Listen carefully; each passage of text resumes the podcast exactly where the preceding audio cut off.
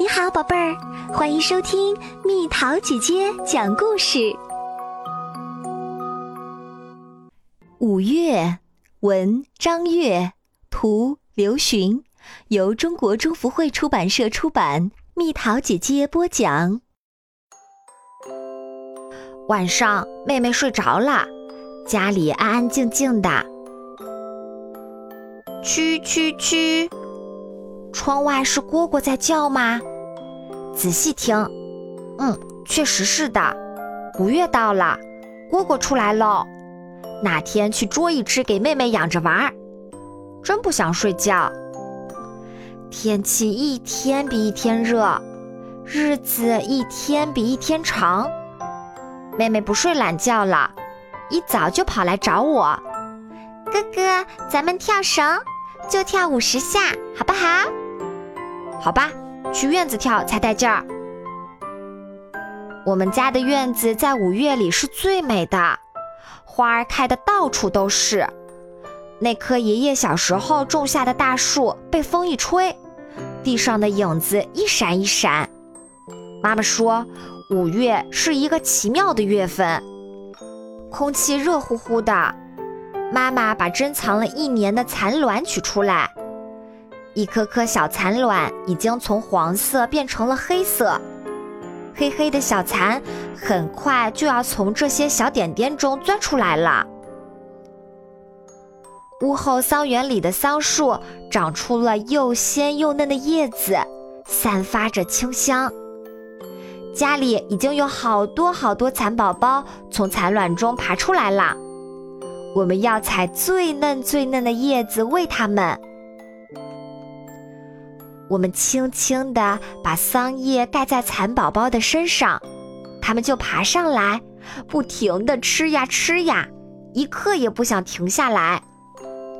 五月在蚕宝宝们不停地吃的时候来了，很快，它们就变了模样。蚕宝宝们从短短黑黑的细毛线变成肉嘟嘟的，又白又胖。跟我的手指一样粗啦，哥哥，蚕宝宝好胖哟，我也要拿。不给不给。不久，蚕宝宝们开始吐丝啦，蚕身变得越来越模糊，很快就完全看不见了。它们把自己藏在白亮亮的蚕茧屋里。蚕宝宝，再见喽！睡一觉醒来。你们就会长出翅膀来呢。每年，当蚕儿结茧的时候，桑树就结出甜甜的桑葚。摘一颗紫色的桑葚放进嘴里，甜甜软软的，咬一口，汁水儿就流得满嘴都是。又到了立夏，立夏这一天是我和小伙伴们举行斗蛋大赛的日子。妈妈从咕嘟咕嘟冒泡的锅里挑出两个大个儿的鸭蛋娃娃，放进我们的蛋兜兜里。走喽，斗蛋去喽！一出门，我摘了根柳条，做个皇冠给妹妹戴上。你说不定就是今年的斗蛋大王哦。斗蛋就是拿着自己蛋的一头敲对方的蛋，谁的蛋碎了，谁就输。剩的就可以继续找对手挑战，我可不怕输。在一连打败好多的蛋娃娃之后，最后就是我和二毛的决战了。啪！一声脆响，我以为是二毛的蛋破了，仔细一看，竟然是我的蛋娃娃裂开了一条大口子。妹妹说：“哥哥，拿我的吧。”我拿起妹妹的蛋娃娃，对她小声地说：“你要争气哟。”二毛的蛋不客气地向我猛砸过来，砰！我睁大了眼睛，哈哈，二毛的蛋破了！妹妹高兴地拍手：“赢了，赢了！我们是豆蛋大王喽！”回家的路上，我对妹妹说。把你的大娃娃做成常胜将军，你想做成谁呀？关公、张飞还是赵子龙？谁是关公飞龙呀？嗯，就是谁也打不过他的大将军呀。那做个孙悟空吧，齐天大圣哦。我先画了孙悟空的脸，然后把做好的帽子和毛线球粘在他的头上。哥哥，鸡毛给你。帽顶上再粘上几根鸡毛，这样看上去更神气了。最后，我用金色的纸剪了一对圆眼睛给它贴上，再点上乌黑的眼珠，火眼金睛的齐天大圣就完成啦！白骨精哪里跑？哈哈哈哈哈哈！睡觉的时候，我把孙悟空挂在帐子里。舍不得关灯，我俩面对面互相望着，想着想着，望着望着，就睡着了。天下起了雨，妈妈一早就去田里插秧啦。秧田里一定很热闹吧？去我们家的秧田要经过一片菜地，菜地里湿漉漉的。雨珠打在伞上的声音清清脆脆的，真好听。前几天，妈妈已经在菜地里用竹竿和铁丝儿搭好了瓜棚和豆架。等到天热了，南瓜、黄瓜、丝瓜、豇豆就会爬上去绕起来，还会开出好看的花朵。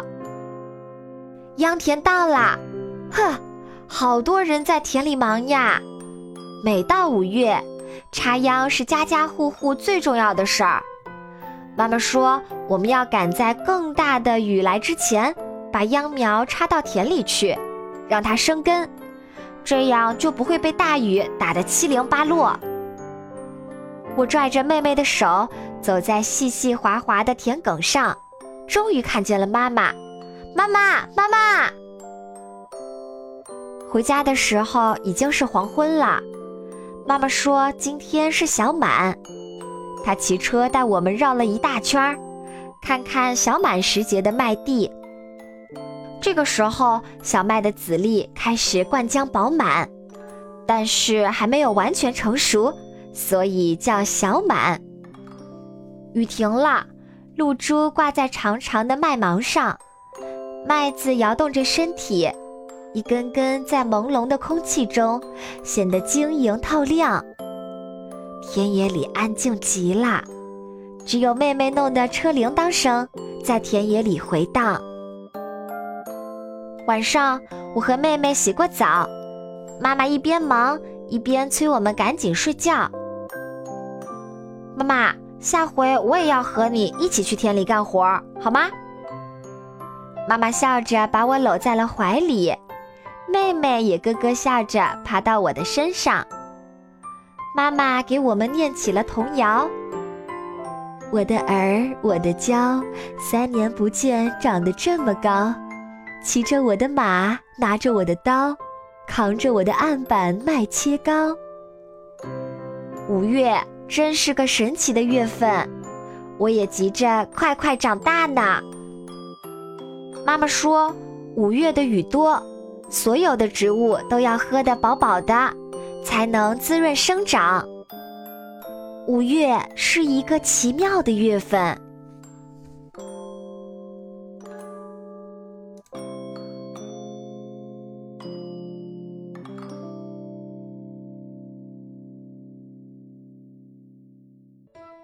好了，宝贝儿，故事讲完啦。你可以在公众号搜索“蜜桃姐姐”。或者在微信里搜索“蜜桃五八五”，找到告诉我你想听的故事哦。